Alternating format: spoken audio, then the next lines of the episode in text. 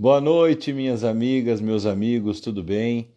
Feliz Dia das Mães a todas as mamães do Brasil, mamães do coração, mamães biológicas, vovós, tias que são mães, tantas mães é, que cuidam dos seus netos, mães que cuidam de pets, por que não?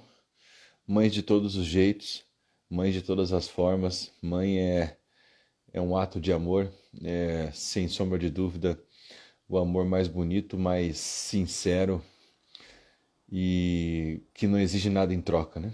Pai também, obviamente, mas dizem que mãe é um pouco especial, um pouco mais especial. Vocês vão dizer hoje para nós aqui. Temos já aqui a presença da Tamires, se não me engano, é a Tamires, né? TFDR, uma galera que está entrando aqui. Hoje, domingo do Dia das Mães, domingo que todo mundo, ou a maioria das pessoas, devem ter passado com as suas famílias, com as suas mamães. Domingo também de homenagear as mamães que faleceram, que passaram por conta do Covid. Não foi um, um biênio fácil, afinal de contas, a gente teve aí uma série de dificuldades a serem enfrentadas por conta da pandemia, mães que foram é, que perderam seus empregos, mães que tiveram que redobrar e se desdobrar em 10, em 20, em 30. E nós vamos também conversar com o nosso Marinho Silva, que tem muito a falar com a gente aqui. Já dando uma boa noite para Anne. Anne, querida, beijo. Vamos chamar o Marinho aqui para falar com a gente. Entrar. Bom conversar com os amigos. Júlio Vasconcelos, a galera vai chegando aí. Fala, meu nobre, como é que você tá? Tudo bem? Meu amigo, eu estou, graças a Deus, muito bem, cara. Ainda mais num domingo desse, do Dia das Mães. Não tem como não estar tá bem, né? Verdade, cara, verdade, verdade. Estamos aí comemorando essa data, né? Porque eu, eu, cara, eu até acho que quero ouvir de você primeiro, antes de dar boa noite para todo mundo, a gente já deu um pouco. Salvo engano da minha parte, é o primeiro dia das mães que você passa sem a sua mãe, não é não? É verdade, cara. É, até, até fiz, acabei de fazer um, uma publicação na minha página em relação a isso, porque era assim, é um, um sentimento de, de que algo está faltando, sabe? É, a minha mãe faleceu no dia 1 de junho do ano passado, em razão de Covid, é, em razão de outras situações, mas também Covid. E esse foi o primeiro dia das mães. Então, eu estava assim, eu falei, ué, como que vai ser o sentimento, né? Mas é aquele sentimento de que tá faltando alguma coisa, né? Tá faltando aquela correria de programação para ir almoçar na mãe, ou o que levar, ou se estivesse viajando, o que ligar. Então, é, é, e outra coisa que eu coloquei também, né? Quando a gente ia, a gente tinha certeza dos pratos que ela fazia, que ela sempre é, é, toda vez que a gente ia lá, qualquer comemoração, tinha aquele prato certo, né? Eu acho que a tua mãe deve ser assim também. Sim. E, e é, uma, é uma, uma sensação assim meio que de vazio, sabe? Porque você não, não, não tem mais que se preocupar, não tem mais. É, que quando você tá. É um sentimento assim, quando você tem a tua mãe, é, você fala, puxa, tem que ir lá na mãe hoje, né? Ah, não sei o que, não sei o que. Quando ela falta, aí você começa a sentir falta dessa rotina de, de, nas festividades, Natal, Ano Novo, Dia das Mães, aniversário. aniversário dela foi dia 21 de abril. Então, assim, essas rotinas que são Sim. tão bacanas, né? Você acaba sentindo falta, né? Hoje foi um dia assim. É, é não é fácil. Eu estava até comentando antes de você entrar, já mandando um abraço para todo mundo, que teve bastante gente que acabou, né?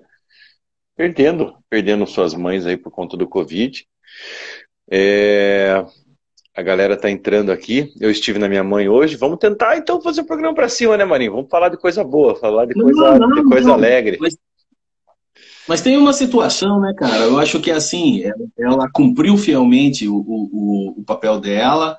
Eu acho que ela deixou um, um legado muito forte. É, a gente fica extremamente. Fica triste pela ausência, mas feliz. Ela estava sofrendo nos últimos, nos últimos anos, né? Uhum. E a gente fica feliz porque a gente sabe que ela está lá, né? Com Deus sentado ao lado dele, com Jesus Cristo também, e, e, está lá aguardando o momento que a gente vai se encontrar. Então, a gente tem que dar a glória e, e agradecer pelo momento, grande momento que ela passou e pelos ensinamentos que ela deixou. Não tem tristeza, não, cara. Eu acho que isso é normal. Maravilha. Que bom, cara, que bom. Você falou de vó. É, acho que é uma realidade, a gente fez a ideia hoje, né? Postou nas redes sociais. Pessoal, quem que tá vendo a gente aí, vai chamando o povo, né? E vai contando para nós alguma experiência relacionada à sua mãe, faz uma homenagem à sua mãe aí, coloca o nome da mamãe e a gente vai falar aqui com certeza. É, é, cadê o Marinho? Marinho deu uma sumida aí, Marinho? Você tá por aí? Não, tô aqui. Ah, então tô tá. aqui, tô aqui. Tá. E a gente vai falar, então, André, Daniel, quem está aí, a própria Anne, que já estava ali, quiser comentar o nome da mãe, a gente manda um abraço. Eu não posso deixar também de mandar um abraço para. Tem algumas mães né, na minha vida, já que hoje o programa é mais pessoal. Tem a minha mãe, né, Roseli Schumacher, de quem eu vou falar, estive com ela hoje, vou falar, vamos falar bastante com relação à importância da, da, dessa mulher na formação, né, da, das mães na nossa formação. Mas tem a mãe do Júlio, a Camila, né, que é a mãe do meu filho, excelente advogada, profissional também, que é ex-esposa, enfim, tudo mais, mas vai ser sempre a mãe do meu filho, então é uma mãe importante na minha vida. E a minha avó, cara, minha avó que faleceu em 2000, eu tinha 16 para 17 anos. E a minha avó que me criou. E eu estava vendo uma pesquisa esses tempos, cara, que a importância das avós na, na, na condução e, na, e na, na economia das famílias. Por quê? Porque quem que fica com a criança quando o pai e a mãe têm que trabalhar? Muitas vezes é a avó.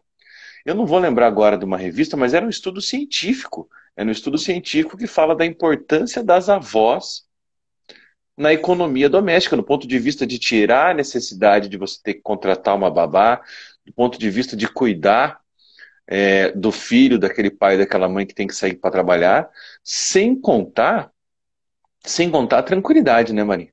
De você deixar o teu filho com a tua mãe ou com a avó da criança mil vezes mais tranquilo do que você deixar com uma babá, com uma pessoa terceira que ainda que você coloque câmeras e tudo mais, não vai ter aquele amor, não vai ter aquele carinho. Então, também um abraço a todas as avós que são mães duas vezes. Espero um dia ter a graça de ser avô para saber como é que é esse sentimento. Tio eu não vou ser, né? Porque não tenho irmãos. Então, e também não sei como é que é de ser irmão. Mas quem sabe ser avô eu consiga e espero que seja que, que, que eu receba essa graça no futuro. Deixa eu fazer uma observação em, em duas situações que você acabou falando que me, me, me chamou muita atenção. Primeiro detalhe que é, hoje foi o dia de gratas surpresas é, e você acabou de me fazer a segunda surpresa do dia porque tem um amigo meu é, lá de, de. Ele é médico em Belo Horizonte, o Levimar, doutor Levimar Araújo, diga-se de passagem, hoje presidente da Associação Nacional do, do, da. Cara, eu esqueci a especialidade lá, que é, é diabetes, é. Diabetes não, é. Eu já vou ver aqui, já vou falar, não, não vou incorrer em erro, não. E é, ele, ele pegou e fez uma postagem que ele queria fazer uma homenagem ao Dia das Mães. E ele pediu Sim. licença para a irmã dele, pediu licença para a mãe dele e fez uma homenagem para ex-esposa, a mãe das filhas dele. E agora você também fez uma citação para a mãe do Júlio, que eu, que eu assim, é, eu achei interessante, queria dar os parabéns para você e os parabéns para ele também. E uma segunda situação que também é, você comentou, é, nessa questão de, de, de vó e de vô, tem um amigo nosso aqui de São José dos Pinhais, chamado Mário Berti, e ele é assim um cara sensacional, e ele pegou e, e ele, ele, sempre tratou os filhos, mas principalmente os, os, os, netos, de uma forma diferenciada. Ele falava assim, cara, ser avô é tão bom, mas tão bom, que se eu soubesse, eu não tinha nem sido pai. Tinha sido só avô. É, peraí, peraí, tem mais um detalhe aqui interessante, porque assim, a nossa chamada, né? Eu sei que você vai dar oi pro pessoal aí, mas a nossa chamada da live hoje é o seguinte: hoje nós estamos no domingo do Dia das Mães, pessoal, e nós vamos deixar aberto o debate pronto para aqueles que quiserem fazer uma homenagem à sua mãe, à sua avó, à sua esposa, à mãe dos seus filhos, é, é, aqui. Então, assim, se você quiser fazer ao vivo, você pede para a gente, link ali no, no, adicionar, nós adicionamos você, você entra ao vivo aqui, faz a sua homenagem no Gogó, daí depois você sai, entra aquele outro que quiser, se não quiser aparecer, escreve, como aconteceu aqui do André Pimentel. O André é um colega nosso do Partido Novo, pré-candidato a deputado federal lá da região de Ponta Grossa, perdão. E ele, e ele fez aqui uma observação que eu gostaria de ler. Já começou as homenagens, já começaram as homenagens aí, né? Já, eu é, ia ler justamente, então manda ver. Ah, então tá. Então o André fala assim: ó, minha mãe Sueli venceu o câncer, tirou carteira de motorista aos 55 anos, tinha medo até de andar de carro. Foi candidata mulher a vereadora mais votada em Arapoti, no Paraná, e agora, aos 57 anos, decidiu empreender. Ó, empreendedorismo é um negócio interessante aí também para a gente comentar. Que maravilha. Parabéns, André. Parabéns. Tem aqui também o Nelson Mendes, tem a Rafael, a Rafaela Wojtowicz, Achei no São José dos Pinhais, Luiz Gustavo Amaral, Aline Vazig, nossa colega de partido, Franklin, educação primária, excelente ponto de vista. O Franklin, dá uma olhada ali no que você digitou ali, Franklin, mas eu entendi. Fala aí, Franklin, como é que foi a questão da sua mãe? Vamos aí, galera, vamos participar. É, cara, teve uma outra situação, não sei se você sabe, que a dona Roseli, ela, ela tem duas próteses no quadril, você sabia disso? Não, não, sabia não. Cara, ela, então, ela, ela, ela tava assim, muito, muito, muito, muito mal. Eu ia visitar na casa dela, levava o Júlio, assim, era até meio depressivo, porque ela tava mal, mal, mal, mal, não conseguia nem andar, mulher super espoleta. Aí, durante a pandemia, foi diagnosticado que os fêmures dela estavam deteriorados. Aí, ela, hoje ela é uma mulher biônica, digamos assim, porque ela tem os dois fêmures de platina, assim. Todo, toda aquela parte do osso, assim, é de platina. Ah, vai demorar 10 dias para recuperar, vai demorar um mês e não sei o quê. Um, em três dias eu estava trabalhando de novo. E aí? Então, é... Ó, o Franklin. Parabéns à minha mãe Sônia, matriz da terceira geração de acadêmicos da Universidade Estadual de Ponta Grossa. Teve a oportunidade de fazer uma pergunta a Paulo Freire. Puxa vida, hein, Franklin? Que honra, cara. Isso é, isso é, isso é sensacional. Não, e até, e até assim, né? Algumas informações, né? Já que nós estamos falando das nossas mães, né? Eu sempre comento o seguinte: a, a, a minha mãe era costureira, extremamente simples, a minha família é uma família simples. E, e, sempre viveu em dificuldades, né? E como a história, minha história, como a história da grande maioria das pessoas que, que estão nos acompanhando ou que irão nos assistir posteriormente, ou da comunidade da, do, do, do Brasil, né? Que é aquela mãe que tem uma carrencada de filhos, né? Eu sou o oitavo filho, é, é, e ainda teve um que, que, que acabou, como dizem no interior, não vingando, né? Mas era para ser nove, eu ia ter, eu ia perder o cargo de, de, de caçula.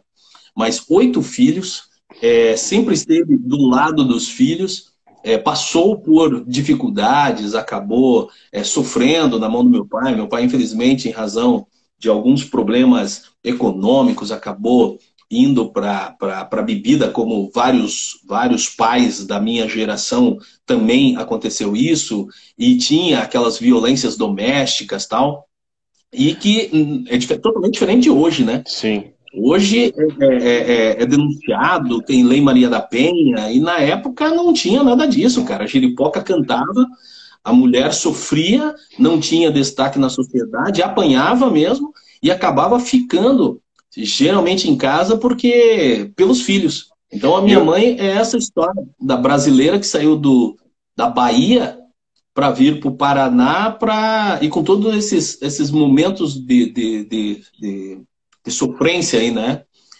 E, e, mas mesmo assim, ela, ela deixou um legado muito forte, né, cara? Primeiro que a felicidade, ela tinha um problema, esses problemas que tinha, mas ela nunca deixou de tirar um sorriso do rosto. E a outra situação era assim, ó, valorizem o nome que vocês têm, construa a vida de vocês, porque é, ninguém vai dar nada de mão beijada, mão beijada, e ela deu todas as ferramentas possíveis para que em qualquer dificuldade que nós tivéssemos, nós tivéssemos material para nos defender. Ela não estaria junto com a gente em todos os momentos, mas ela deu ferramentas para que a gente pudesse, dentro das adversidades, na época não tinha bullying, né, como é o nome de agora, era sacanagem mesmo. Então ela deu todas as ferramentas para que a gente pudesse nos defendermos sozinhos, né? E eu acho que isso é o grande legado. Né? É, e você sabe, Mani, que na verdade assim, Lógico que as mulheres sempre sofreram, essa história da violência também se, se repete em muitas famílias, acho que era, era, era quase que uma, infelizmente, quase que uma, uma realidade corriqueira, né? Porque o homem também, e aí, vejam bem, não estou defendendo o homem de jeito nenhum, né? Tem que defender a mulher que era agredida. Mas o homem, ele também não tinha sequer o direito de se sentir é, para baixo ou se sentir depressivo, porque isso não existia. Ah, você tem que ir para cima, você tem que ser é, é, violento, você tem que agir com truculência. O cara, ou então o homem que tentava falar alguma coisa, olha, eu estou para baixo, eu preciso de ajuda, era visto como, enfim, um fraco, né? Não existia essa concepção. Quantos, né? Quantos não chegaram até o suicídio porque não tinham com quem conversar? Era uma estrutura muito difícil, uma estrutura muito difícil. Quem conseguiu sobreviver nessa época aí é, é, é, bastante guerreiro, e não é nenhuma, nem, não são nenhuma nem duas histórias, são várias, são, são várias as histórias nesse sentido. Ou que a família obrigava né, a, a, a mãe a ficar, a, os avós, né, no caso, a outra geração, não tem que ficar casada, porque o casamento é sagrado, nem que apanhe, nem que bata, não interessa, é teu marido, e aí, o que, que vai ser de você se você for uma mulher separada. É, bons ventos né, trouxeram aí mudanças hoje em dia. É, a gente, o pessoal casa ainda, sempre tentando ficar casado, lógico, mas não tem essa regra de, de, de, essa obrigação moral, digamos assim, de suportar todo e qualquer sofrimento no, no, casamento. Sem contar que a mulher também não podia trabalhar, que também já era mal visto também. Isso aí é, é, é há não muito tempo, né? E hoje a gente tem aí exemplo de mulheres super empreendedoras. Não, e até, e até para você, eu estava estudando, estava estudando a questão do empreendedorismo, que é até uma uma das bandeiras que a gente está tá, tá, tá desenvolvendo, está defendendo. E tem alguns, alguns, alguns fatores assim que eu acho muito interessante, né? É, são alguns dados que a gente também tem que trazer até mesmo e são informações úteis, né? Eu fiquei, é, é, fiquei assim, pô, eu não sabia disso. Né? Mas que nem todo mundo sabe que 52% da população é, é, são mulheres, né? É, e o mesmo percentual, 52%, são de eleitoras. Então, ou seja, quem hoje dita o maior número de pessoas, e a partir do momento que elas tiverem consciência do, do, do, da, do, da, importância, não, não da importância, mas do quantitativo número que elas são, elas mudam um país, né? Uhum. Mas tem um dado interessante que é o seguinte: desses 52% da, das mulheres, deixa eu até buscar aqui, que eu tinha até anotado, 60% do grupo de mulheres são mães. 60%. E outro dado interessante. Desse grupo de, de mulheres mães, empreendedoras? Não, não. Mulheres. 60% das mulheres, do grupo de mulheres, são mães. Desse grupo um terço, ou seja, 33%, são é, é, mães solo, que a gente chama hoje, né? Uhum. Mães solteiras. Então, olha, olha, olha o, o, o, quantitativo. E aí, que nem você falou de empreendedora, um outro dado também que eu achei bastante interessante.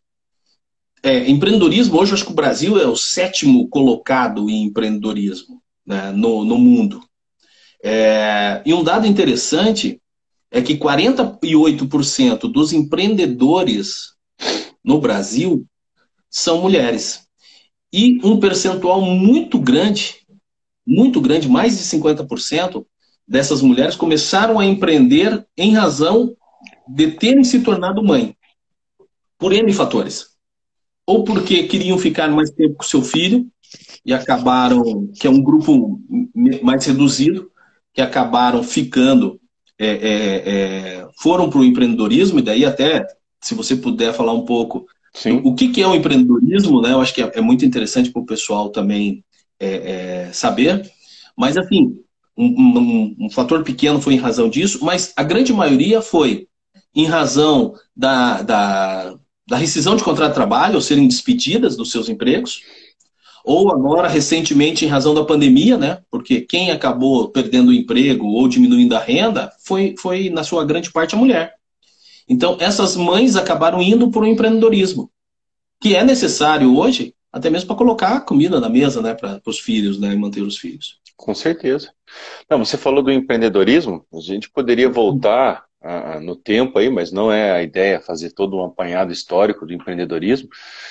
Mas no, no começo, o empreendedorismo era visto como uma, empreitadas até empreitadas de guerra financiamento, isso eu estou falando aí 1.300, né? Alguém que tinha dinheiro, dava dinheiro para determinados soldados, ó, vão lá, dominem aquela terra, vocês façam as pilhagens e a gente divide os lucros, né? Era uma maneira de fazer o empreendedorismo. Esse conceito foi evoluindo para o conceito de comerciante, depois é, teve um, até um Schumpeter, que é o que a gente estuda aí na, na sociologia e no direito, trouxe o conceito de destruição criativa, que empreendedorismo nada mais é do que você destrói algo ou desconstrói algo que existe e cria outros tantos negócios ou outras tantas frentes, outros tantos produtos. Mas acima de tudo, o empreendedorismo ele é é um modo de agir, na verdade. Ele não é, uhum. ele não é, ele não é abrir um negócio. É uma palavra que muitas vezes as pessoas têm preconceito de falar mindset, que é uma palavra em inglês, mas tem que utilizar, é uma palavra muito utilizada. Empreendedorismo é um mindset, ou seja, um conjunto de ideias, um conjunto de valores que você tem que você coloca em prática. Vamos pegar o exemplo da, da, da Luísa Trajano, por exemplo, da Magazine Luiza. Uhum. Ela era uma, ela trabalhava na loja dos tios, dos tios dela, uma lojinha de confecção pequena, e ela foi lá e começou a trabalhar e fez um grande pedido, e foi ela que alavancou. É, ou seja, os tios dela eles estavam contentes com aquele com aquela loja daquele tamanho, mas ela dentro da, da cabeça dela ela queria mais, ela queria fazer mais. O, tem a história do, do Boticário junto com o Silvio Santos, não sei se você sabe. O, não. Não, o, o, eu não vou lembrar o nome do dono do Boticário, mas enfim, ele foi vender para o Silvio Santos. E o Silvio Santos falou para ele: Eu quero 60 mil. Eu quero 60 mil desse Aqua Fresca. Quero o primeiro, primeiro, primeiro perfume do Boticário. Aí o, o cara do Boticário. Não, é, eu falei, não tenho, da onde que eu vou tirar 60 mil? Eu vou comprar 60 mil. E o cara foi lá, conseguiu fazer, depois nunca mais parou, foi é, o, o, perfume mais vendido de todos os tempos aí durante muito tempo. E você falou também com relação ao empreendedorismo, no Brasil, você quer falar ou posso só. Não, não, eu, vou dar, eu, vou dar, um outro exemplo também que, de empreendedorismo, né?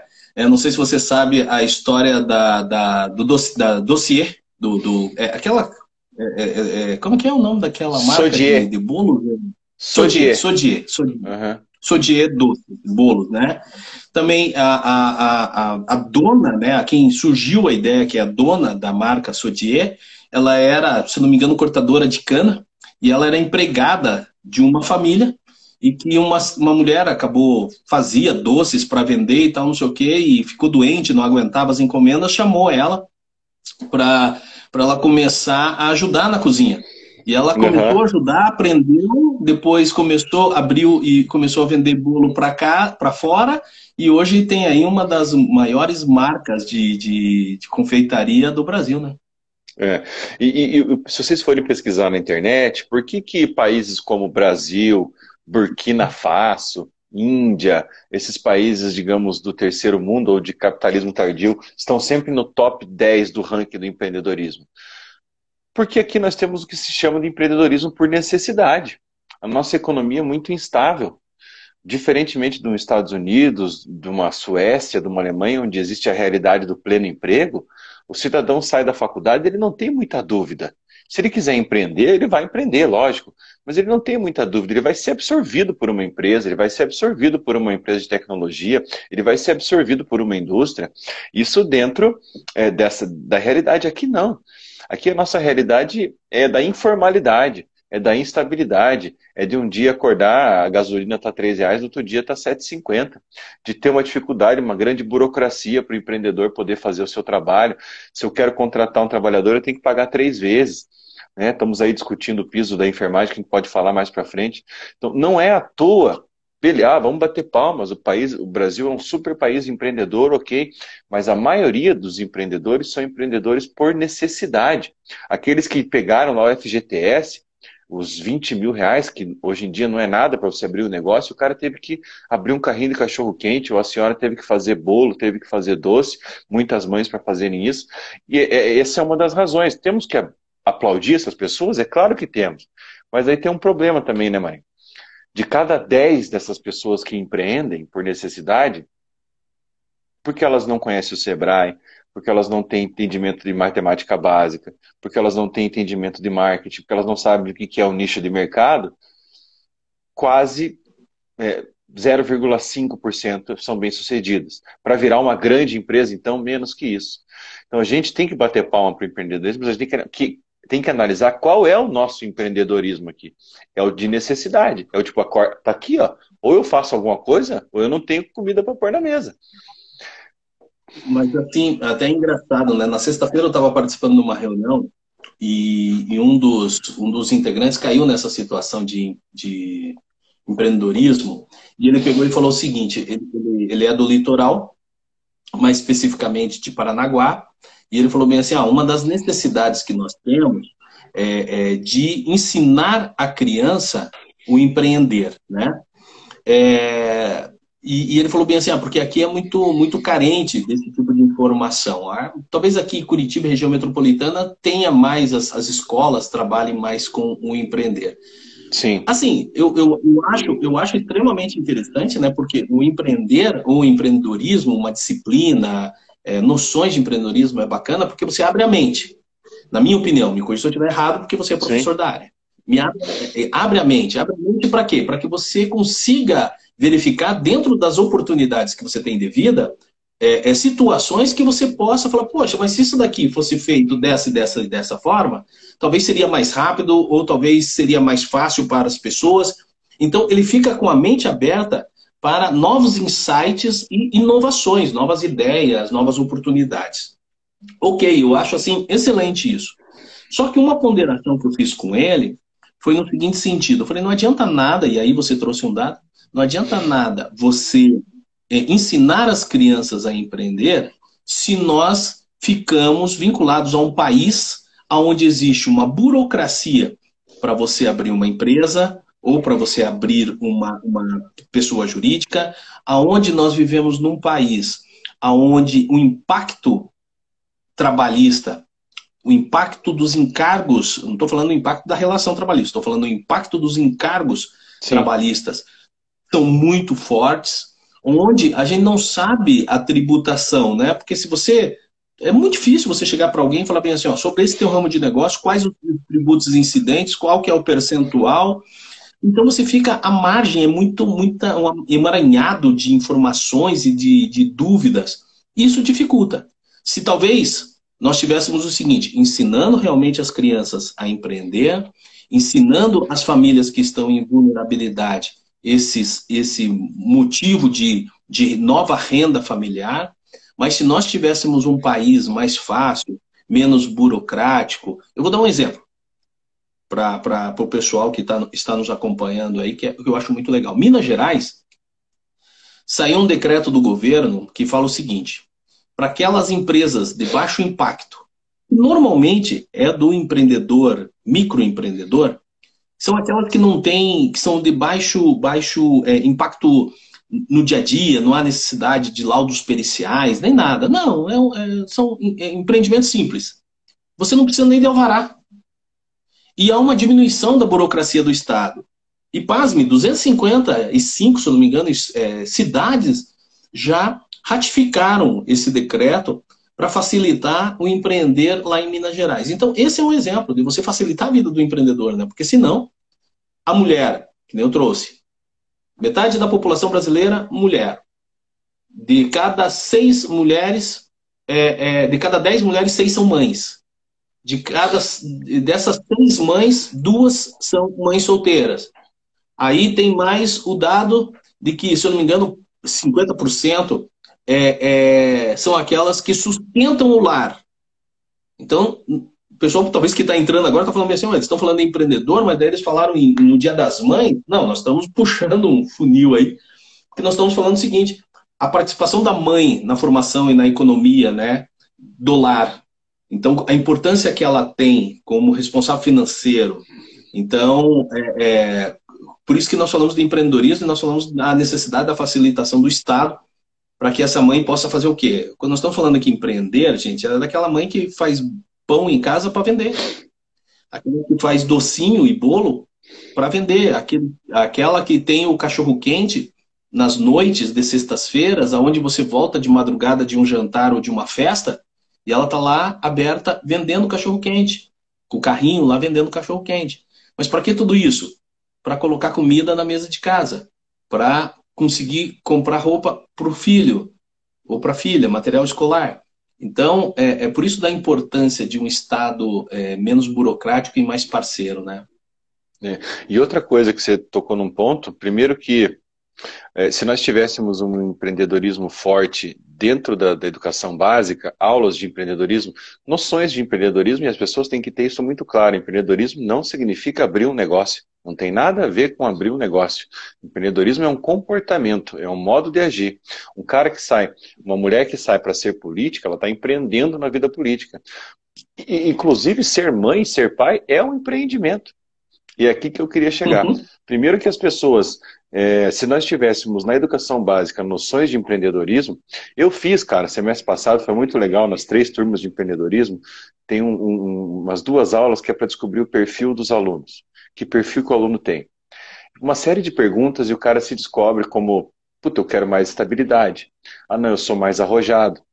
Então, as pessoas conseguem elas mesmas é, chegar a um consenso do que, que elas procuram para o seu futuro. Adianta uma pessoa que não tem muito arrojo, que não tem assim é, tato para falar com as pessoas, ela ser colocada no ambiente de vendas? Não adianta. Ela tem que ir atrás de um, de um concurso, de uma maior estabilidade.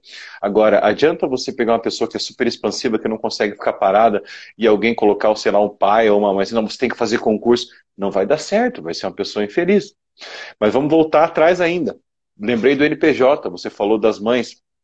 Quando o Estado, uhum. quando o Estado falta, o Estado, o Estado mínimo, Estado mínimo que a gente está falando aqui, que a gente defende, o Estado de, de poder ser alguém, de ter de ser alfabetizado minimamente, alfabeto, não aquele analfabeto funcional, é conseguir ler, interpretar um texto. Quando a gente trabalha no NPJ, nós vemos pessoas ali que têm seis, cinco, seis, sete filhos, mães e pais que é, recebem e pagam de pensão 50, 60, 70 reais por mês, essas pessoas, elas, é, você não pode olhar para elas e falar, olha o tipo dessa pessoa, não consegue se segurar, para que ter tanto filho? Gente, não é assim, a gente tem que ter empatia. Elas não tiveram muitas vezes a oportunidade de pensar na paternidade ou na maternidade como empreendimento. Não é como uma pessoa da classe média que se prepara um ano, dois anos, faz uma poupança, faz o quartinho e dali a pouco é, tem o filho e aquele filho é super amado. Tem gente, isso ainda é uma realidade que a gente vive na nossa bolha, né? Que tem filho e casa com alguém para sair de casa porque apanha do pai em casa. Porque o pai é alcoólatra, tem que fugir da realidade. Então a gente tem mães, e aí a gente volta para o Dia das Mães, que não são mães empreendedoras no sentido de pensar em um filho, de terem aquele sonho. Acabou acontecendo. E isso gera um dano para a sociedade gigantesco. Filhos indesejados, gravidezes, indese... gravidezes indesejadas. É... Cara, isso é uma bola de neve tão grande.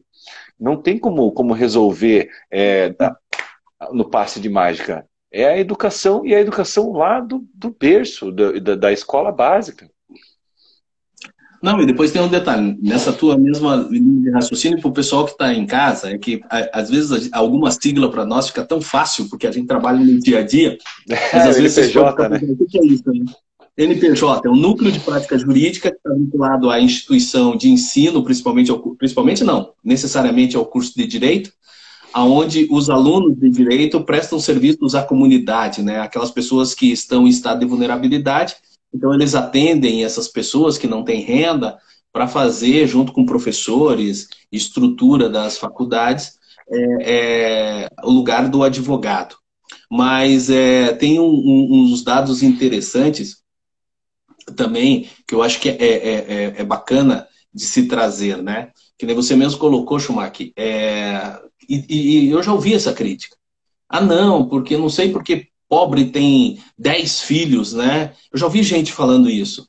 E é justamente isso que você falou, porque não tem, não tem consciência desta situação. Outro detalhe, tanto existe uma carência, porque o pessoal fala bem assim, não, é só usar a camisinha, é só usar anticoncepcional. Gente, se nós estivéssemos falando em usar camisinha e se o acesso à camisinha, o anticoncepcional, fosse tão fácil, nós não estaríamos falando hoje em dia numa tal chamada pobreza menstrual, onde as mulheres não têm nem absorvente para usarem e ficam isso impacta na não ida na escola, vergonha, utilização de outros métodos né, para conter o fluxo menstrual. Então, se nós estamos falando de um Brasil onde a grande maioria das mulheres que estão em estado de vulnerabilidade não, não consegue ter acesso nem a absorvente, imagine nós estarmos falando em anticoncepcional e, e camisinha. Uhum. Então, assim, é, é, talvez seja a realidade distante de muitos, mas é muito perto das pessoas que estão lá, é, é, nos bairros distantes, mas na sua cidade também.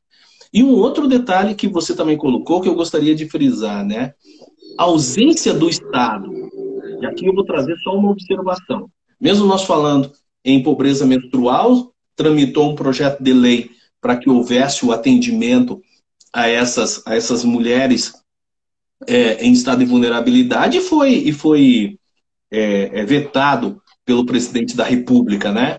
Então, é, é, aí você vê uma demonstração de ausência do Estado, ou seja, a administração pública, as prefeituras, o Estado, o governo federal, ele não está próximo dessas pessoas que estão passando por essas necessidades. Uhum. E quando isso não acontece, ou seja, quando isso não é esse, essa, essa estrutura familiar, ela não é preservada, preservada com alimentação, saúde, educação, com conhecimentos básicos sobre várias situações. Quando isso não é preservado, essa família desestrutura. E quando ela quebra essa relação tranquila familiar, o que, que vai ocasionar? Violência doméstica. Né? Por quê? Porque o, o, o marido está desempregado, não justifica, mas acontece. O marido está desempregado, ele vai para onde? Ele acaba indo para a bebida. Ele acaba indo para droga. O que, que vai acontecer? Vai chegar em casa, vai agredir filho, vai agredir mãe, a esposa. Aí a mãe, também por essa ausência, acaba envolvendo com drogas, abandonando os filhos. Esses filhos vão para onde? Vão parar em instituição de acolhimento, os antigos orfanatos, estão lá. Essa família também pode gerar o quê? Vai para a criminalidade. A criminalidade vai alcançar quem? Vai alcançar todo mundo. Né? A prostituição vai alcançar quem? Vai alcançar todo mundo. Eu estou falando que isso não é regra geral, mas a grande maioria acontece isso. Então, quando a gente fala da não presença do Estado, quando a gente fala de que a administração pública, de que é, os políticos tinham que estar muito mais próximos dessa, dessa população que necessita, é justamente esses impactos que foi o que você falou, né? É. E aí, não e ter aí... conhecimento. Não, e aí não adianta também aqui, me perdoem os liberais mais fervorosos, não se trata de assistencialismo. Aqui nós estamos falando de estado mínimo, nós estamos falando de absorvente, nós estamos falando de uma menina que não consegue. Ah, me perdoem aqui as mulheres que estiverem vendo a gente, porque a gente não tem lugar de fala, lógico, a gente não menstrua, tem que tomar esse cuidado hoje em dia, né? A gente não sabe, mas enfim, a gente está tentando trazer um ponto de vista aqui e nos perdoem já qualquer erro que nós cometamos. Mas a gente está falando do mínimo, do mínimo do mínimo. Como é que eu posso colocar é, falar em meritocracia, por exemplo, que é uma palavra que eu tenho muitas reservas, muitas reservas com meritocracia. Como que eu vou falar em meritocracia? Uma menina de 12 anos ou de uma menina de 14 anos que estudou no Bom Jesus a vida inteira e vai entrar na FAI ou vai entrar na Federal, ah, é, e, e, outra que não, não, que não conseguia nem ir para o colégio porque não tinha absorvente, ah, mas ela lutou e ela conseguiu. Gente, meritocracia só existe se está todo mundo no mesmo nível de igualdade. E, e para mim, eu acho que para você também, Mani, é o objetivo que a gente tinha que ter como nação. Daqui 20 anos, a gente olhar para as nossas crianças, assim, com 10 anos, futuras mães e pais, cara, tá todo mundo no mesmo nível de, de, de oportunidade. Qualquer um aqui da educação básica pode ser o que quiser. Se o cara quiser ser grande coisa, se ele quiser estudar, ser, é, fazer qualquer profissão, ele vai. Se ele quiser não fazer, ir morar, vender coco na praia, ele vai. Mas o que, o que, o que mais me dói, assim, digamos assim, enquanto cidadão, é que as pessoas elas não sobrevivem. Aliás, elas não vivem, elas sobrevivem. As pessoas vivem em estado de sobrevivência. Elas não têm escolha. Tem gente que fala, ah, eu não sei o que, que eu vou ser. Tem, a maioria, 70%, nunca vai ter esse sonho. O que será que eu vou ser quando eu crescer? Não faz parte do, da vida dela escolher o que, que ela vai ser. Deixa, deixa, deixa eu só fazer uma observação, né? É, é, eu, eu, eu, eu, esses dias atrás eu estava numa, numa fala nas redes sociais e que foi postado por uma amiga é, justamente da meritocracia, né? Ela postou uma, uma, uma, mensagem e eu falei bem assim que as pessoas têm é, é, é confundem muitas vezes meritocracia e é, mesma condição social, ou não é condição social, é, é, condição mínima de sobrevivência, oportunidades, oportunidades sociais. É, uma coisa é uma coisa, outra coisa é outra coisa, né? E você falou certo. É, não adianta a gente pegar pessoas com condições sociais ou acessos sociais diferentes e querer aplicar a meritocracia. Então, o que você tem que fazer? Você tem que elevar as pessoas, ou seja, você tem que colocar as pessoas no mesmo ponto, e aqui é o que? É trabalho de integração social. Sim. Diminuição de, de, de precariedade e vulnerabilidade social. E a partir daí você aplicar a meritocracia. E um exemplo para é muito fácil. Eu vou usar a minha geração. A minha geração. Eu estudei tanto o ensino infantil, o ensino fundamental e o ensino médio em escola particular. Aqui em São José dos Pinhais, eu estudei no Arnaldo Jan e estudei no Costa Viana. Tá, é escola pública. Mas da minha turma, da minha turma, nós temos ali vários, eu acho que a grande maioria com curso superior, médico, advogados, administradores, empreendedores de sucesso, Tá, você pode, o cara de casa pode estar tá falando assim, ah, Marinho, mas também você é tão antigo, né, cara, que naquela época eu acho que a população de São José dos Pinhais era 50 mil pessoas. Não, não, não. Mas o que, que eu estou falando? Eu estou falando porque o ensino público, na minha época, era o principal ensino que tinha. Quem ia para a escola particular era aquele filho de papai ou aquele que não queria reprovar de ano e o pai tirava do ensino é, público e colocava para que era assim PPP, né? Papai pagou, passou para ele não reprovar de ano. Mas então, isso nós estamos falando, foi dado igualdade de condições, igualdade de armas, como dizem, uhum. para todo mundo. E aí você aplica a meritocracia. Então todo mundo teve oportunidade. Na minha turma, cara, eu estou falando isso de 83, 84 até 89 que eu estudei em escola pública, né? Então, ou seja, as condições eram iguais para todo mundo, com qualidade de ensino, de educação, de oportunidades e tal. Se nós tivéssemos hoje, talvez uma escola pública, com é, e aí tá, o Franklin, que nos, sempre nos acompanha, Franklin, me ajude se por acaso eu estiver falando bobeira aqui. Ele leciona, tivéssemos... ele leciona numa escola lá em Araucária, se não me engano, que é, é, é, é tensa. É, então, assim, Franklin que me ajude aqui, se por acaso eu estiver falando bobeira, Franklin, por favor, me corte aqui. Mas, assim, hoje não é a mesma condição, não, não são as mesmas igualdades que se tem, tanto para as pessoas que têm mais dinheiro como menos dinheiro. Por quê? Porque as escolas estão diferentes, né? É, e, e, e, o pessoal da, muito fervoroso da meritocracia fala assim: ah, mas você veja, aquele filho da costureira, ele conseguiu, ele acordava de manhã, andava 10 quilômetros até para pegar o ônibus, depois pegava a balsa para ir para a escola, depois é, almoçava palma, que é aquela comida ralinha. Pô, tem que, tem que, é, é, é todo mundo tem que passar por isso para fazer. Beleza, palmas para ele, o cara conseguiu, mas para que tanto sofrimento?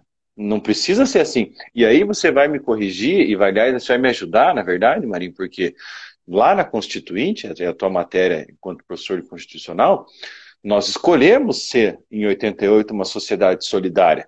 Nós escolhemos, escolhemos em 88 sermos uma sociedade que vai tirar um pouco Veja, não estou falando de redistribuição, de nada a ver com, sabe, com essa coisa de política é, é, que o pessoal pode falar aí de, de, assistencialista.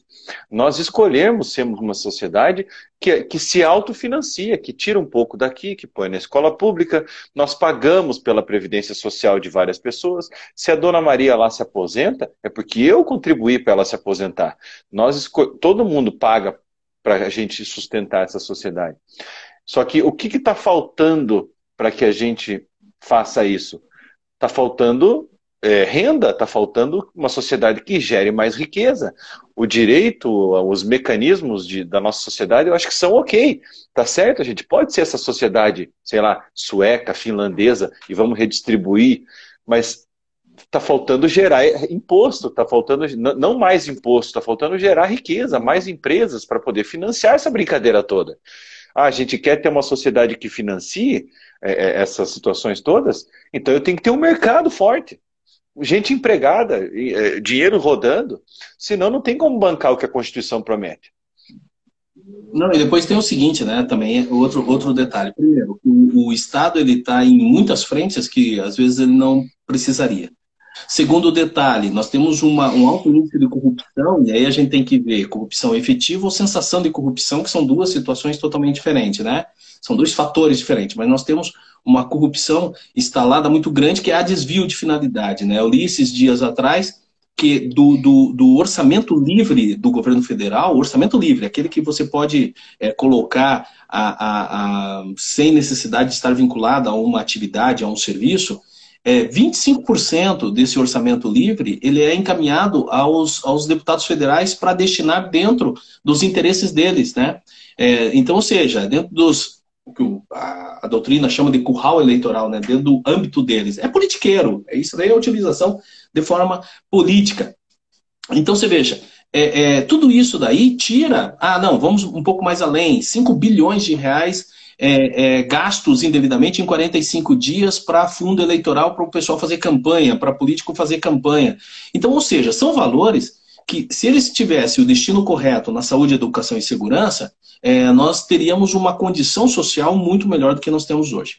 Segundo detalhe, a estrutura mesmo dos poderes, né, do poder legislativo, uhum. do poder é, judiciário, do poder executivo. Se ela fosse mais enxuta, também sobraria mais dinheiro para que fosse aplicado nas necessidades da população. E outra situação, né? Concentrar aonde efetivamente faça efeito, né? Faça diferença.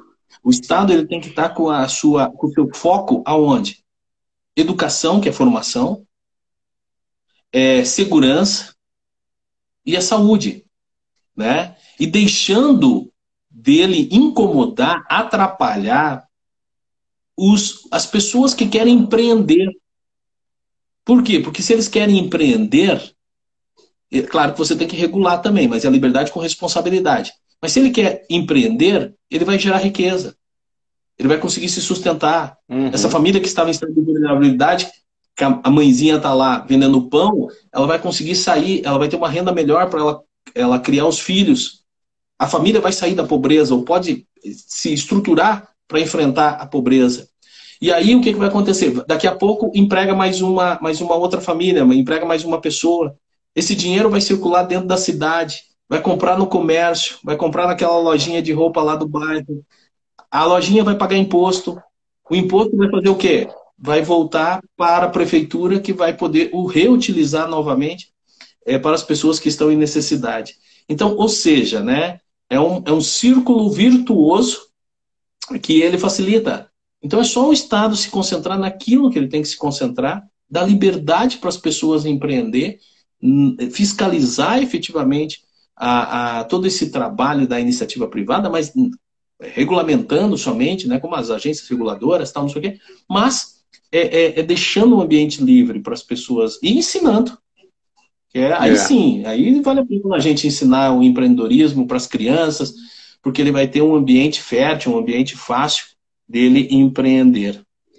Quero mandar um abraço aqui para né? é periférica violenta, a escola do Franca. O pós-pandemia transformou isso num abismo sem fim. Nosso convidado da semana passada, o deputado Requião, entrou aqui também. Um abraço. Crianças na escola pública no ensino médio com dificuldades severas em leitura e escrita. Pois é, né, Franklin? Daí fica difícil mesmo, né? A Leila Biassus, o Brasil precisa de indústrias. Léo Razeira, Cir Cardoso. É, e com relação se os vereadores fizessem o seu papel no município, aí Leila, você tocou num ponto importantíssimo. Se vocês forem, se a gente for, qualquer pessoa entrar na, com raríssimas exceções nos, nas propostas de lei, eu vou fazer no, no, no, debate pronto e também lá no meu, no meu próprio canal, lá no meu, no meu Instagram, e vou compartilhar com o Marinho, um, um um compêndio de projetos de leis esdrúxulos. Mas o que, que falta no, nesse ponto? Pessoas mais capacitadas, eleitos em todas as esferas, o cidadão entender que o executivo é importante, mas ele não é o mais importante, que ele tem que votar bem no legislativo, que é lá que a discussão acontece, e os deputados, senadores e vereadores pararem de ficar com as suas pequenas leis dos seus currais eleitorais e passar a discutir os grandes temas da nação. Isso é, é, é, é por que, que tem as comissões? A gente tem um problema que é claro, o dado está aí, nós temos uma defasagem gigantesca na educação. Pega todos os deputados, vamos discutir seis meses isso aqui, gente.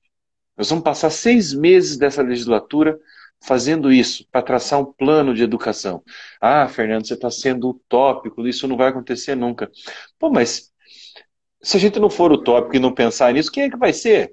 Eu acho que dá para fazer, com pessoas de bem chegando até lá, com pessoas do bem chegando até lá, que não tem outra maneira.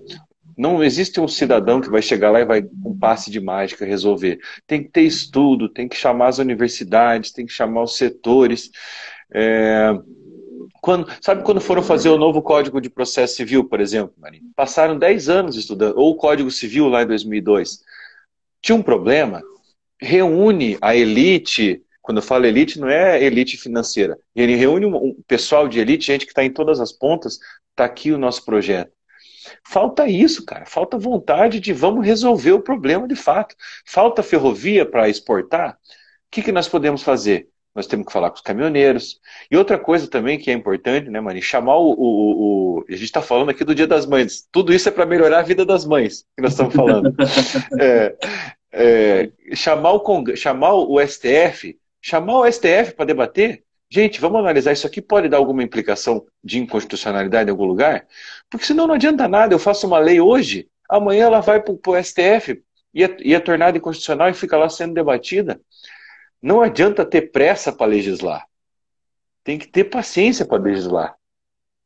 Não, um, um, negócio interessante, assim, algumas observações, né? Primeiro, se a gente juntar esse Congresso Nacional hoje é, e for discutir qualquer criação de qualquer políticas públicas, eu acho que nós não vamos precisar de seis meses, nós vamos precisar de uns 100 anos, porque a grande maioria dos que estão ali nem sabe o que é uma política pública, e você vê aí, é, é fácil, entre nas redes sociais e veja o, o, os, as postagens de alguns pré-candidatos aí que já estão é, é, se lançando, e aí você vê os vídeos dos caras falando sobre determinada situação, vê lá um tema, você vê assim, o cara não tem profundidade nenhuma, ele é uma fala superficial, ah, Total. ah, porque eu acho que o sexo dos anjos e tal, não sei o quê. Ou seja, imagine um cara desse lá na Câmara de Deputados, no Senado, na, na Assembleia Legislativa, vai ajudar em quê? Não vai ajudar em nada, só vai fazer... É, é, é vai ser passado para trás ou vai fazer negociatas, né? Porque ou vai só ganhar dinheiro, porque não vai ser de proveito algum.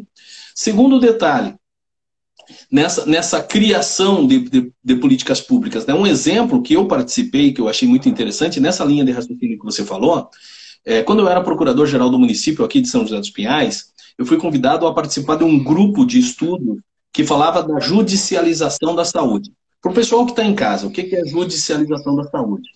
É, quando, quando a pessoa vai e, e, e vai no, no, posto de saúde, recebe lá uma receita, e aquele medicamento que está ali, ou o tratamento que ele tem que fazer, não tem no Sistema Único de Saúde, não é atendido pela administração pública, e que somente na iniciativa privada teria, ele tem que entrar com uma ação. Muitos entram Sim. com uma ação judicial. Só que esse, esse serviço, esse medicamento, ele não estava previsto no orçamento do município.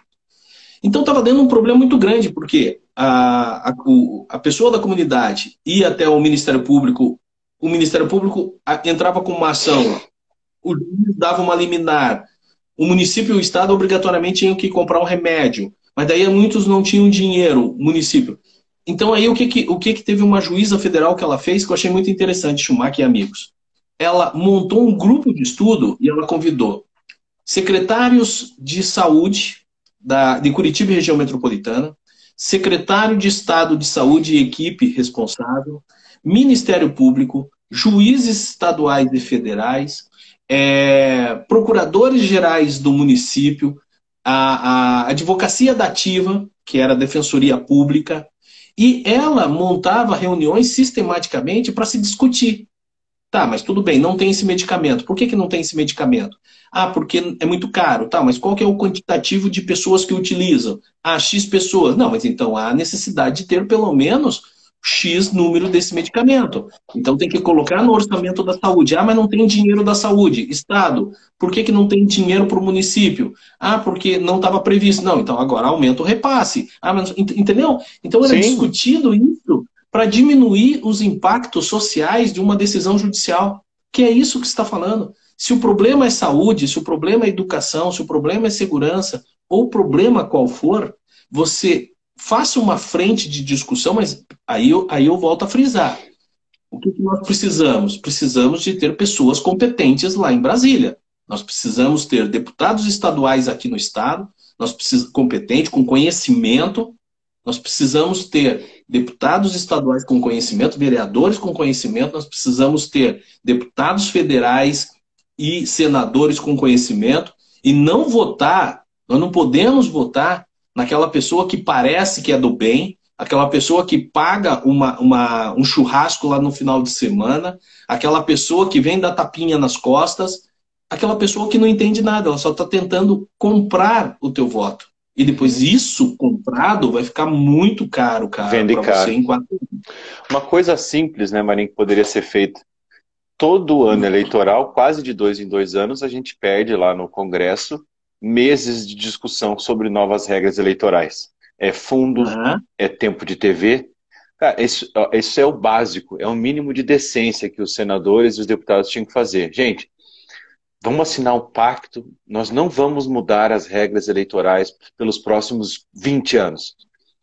Ponto. É assim que vai ser. Quem quiser entrar no jogo, esse é o jogo. Porque senão fica um ano inteiro eleitoral é perdido. Isso é tão é, é, difícil de fazer porque lá eles não têm interesse. Mas era uma coisa tão simples. Cara, nós não vamos discutir eleição. Nós não vamos discutir regra eleitoral. Nós temos outros temas para discutir. E, mas os caras não fazem. Eles não querem fazer isso. É, eu tenho esperança, acima de tudo, a gente está chegando ao final aqui, eu tenho esperança porque não existiam programas como o nosso aqui com esse debate, não existiam gente, é, é, tantas pessoas interessadas. Tem uma galera aqui falando com a gente, o Capitão Reginaldo, uma galera, a Leila, Aline Bucalonski, aluna nossa lá, Leila Biassus.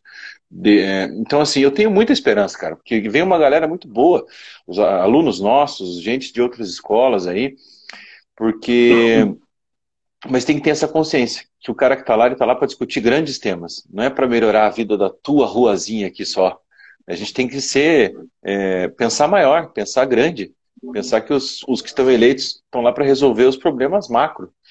E resolvendo o problema do vizinho, resolvo o meu, que resolve o do outro, e assim a gente vai. Não, e outra coisa, né? E assim, essa é uma discussão que até o, o capitão Rinaldo pegou e falou, que políticos, para mim, tem que ter no mínimo curso superior, que tem que ser políticos preparados e estudados. como fazer lei se eu não sei nem escrever direito. E eu concordo, é, capitão Reginaldo, pela seguinte situação. Como flui o papo, né, cara, quando você acaba conversando com pessoas que têm conhecimento técnico também. Esses dias atrás estava conversando com a doutora Daiane, que é advogada, era policial militar, é, é, hoje ela advoga dentro do, da área do direito militar, o capitão Karpinski, que também é, é tem, é, é, um, é, um, é, um, é um acadêmico, né? E aí nós falando em segurança pública, nós falando em, em, em questões é, de impactos na, na, necessidade da prevenção, dos trabalhos preventivos, é, não os medicativos, né? E, e como é que flui o negócio quando as pessoas entendem, né? Mas infelizmente isso não é o comum. É. Agora, tem um outro detalhe que você também me lembrou, é, é Schumacher, que é interessante a gente passar para o pessoal. Né? É, enquanto você falou do, do, do, programa igual ao nosso, eu participei ontem do 360, Alvo 360, da doutora Daiane, do Johnny, é, tem tantos outros programas aí que eles são permanentes, são revistas e, e, e jornais eletrônicos de discussão eletrônicas permanentes. Essas pessoas sempre estão trazendo os fatos e discutindo. Agora, época de campanha, gente, fique preparado. Porque você vai ver gente que nunca participou, ou só vem, ele só aparece na época de eleição, você já percebeu? Não sei se vocês estão vendo isso. Daqui a pouco está saindo um, daqui a pouco vai sair um outro, daqui a pouco. Que os caras nunca apareceram, nunca falaram nada com relação a esses últimos momentos. Eu vou pegar aqui, nem muito longe, eu vou pegar 2020 para cá. Né? Que as pessoas nunca apareceram para discutir qual tema fosse do Estado, do município, da União, e daqui a pouco vão aparecer como Pedindo candidatos aí, e vão atrás do teu voto. E aí você tem que ver o que, que é interessante. Será que você vai cair nessa de novo? Será que você vai ficar sofrendo quatro anos sem ser atendido às suas necessidades básicas de vida? E eu estou falando para as pessoas que estão morando lá no, no, no interior das nossas cidades ou você vai ter consciência de voto, né? A mãe, mãe, além de você, a, a dificuldade que nós temos, né? Você como mãe, eu como pai, Chumar como pai, da gente criar os nossos filhos hoje, né? Dar educação para os nossos filhos hoje, né? Como seria tudo mais fácil se nós tivéssemos um atendimento de Estado muito mais forte, muito mais presente, nós tivéssemos condições enquanto família de ter trabalho. A gente não quer favor de ninguém. A gente não quer favor do Estado, a gente quer ter condições da gente crescer como pessoa, de ter um trabalho, uhum. ganhar um dinheiro, dinheiro sagrado, dinheiro correto, de nós termos dinheiro para comprar o alimento no mercado. Não é ganhar, não, nós não queremos ganhar. Nós queremos colocar a nossa criança numa escola que dê resultado para ela, que ela consiga no ensino médio estar no mercado de trabalho, ter oportunidade, não tenha que sair da escola para ter que é, é, trabalhar, ou escola ou trabalho. Né? É isso que nós queremos: de ter emprego, ter condição de sobrevivência de vida, ter uma saúde, ter uma segurança maior. E, e isso não é favor, é só nos dar condições para que a gente consiga isso. Mas para isso, gente, mãe que está nos ouvindo, pai que está nos ouvindo, pessoal que está nos ouvindo, nós precisamos do quê? Nós precisamos de pessoas que tenham capacidade, competência, conhecimento. Prestem atenção, gente, no voto que vocês vão oferecer. É uma arma muito grande, né? É isso. Chegamos aqui, 9 horas e 3 minutos. Só agradecer a todo mundo que participou com a gente. Um abraço forte para todas as mães, um abraço imenso para minha mãe, Dona Roseli Schumacher. Obrigado por tudo que a senhora fez na minha vida, vai continuar fazendo. E na pessoa de quem estendo aí as homenagens nesse dia, para não me emocionar, porque é, às vezes é difícil falar da, da vida da gente. Então, é isso, Marinho. Da minha parte, é isso. E eu gostaria de mandar um grande abraço, já que você falou das mães e das avós biológicas, uma bandeira que eu defendo há muitos anos. Eu gostaria aqui de mandar um feliz Dia das Mães para aquelas mães do coração, aquelas mães por adoção, aquelas mães que, por desígnios da vida ou por questões de Deus, né, é, não puderam gerar o seu próprio filho, mas têm coragem de buscar e recuperar aquelas crianças que são filhas abandonadas ou filhos abandonados de uma sociedade, ou aquelas mães que, mesmo tendo filhos biológicos, têm a força e a coragem de também adotar e, e, e, ter mais filhos por adoção, filhos, porque não é, não é, não é consanguíneo adoção, isso não é, é, é, é característica, né? São tudo filho, mas que tiveram a, a, a, abertura de mente de constituir uma família de uma forma diferente. Então, aquela mãe por adoção, aquela mãe do coração, olha, o meu respeito, os meus parabéns, e, e você ajuda a fazer um mundo muito melhor. Valeu, Guri. Toca aí. Falou, Belinha. Falou. Um abraço, até amanhã. Tchau, pessoal. Até semana que vem. Abraço, até.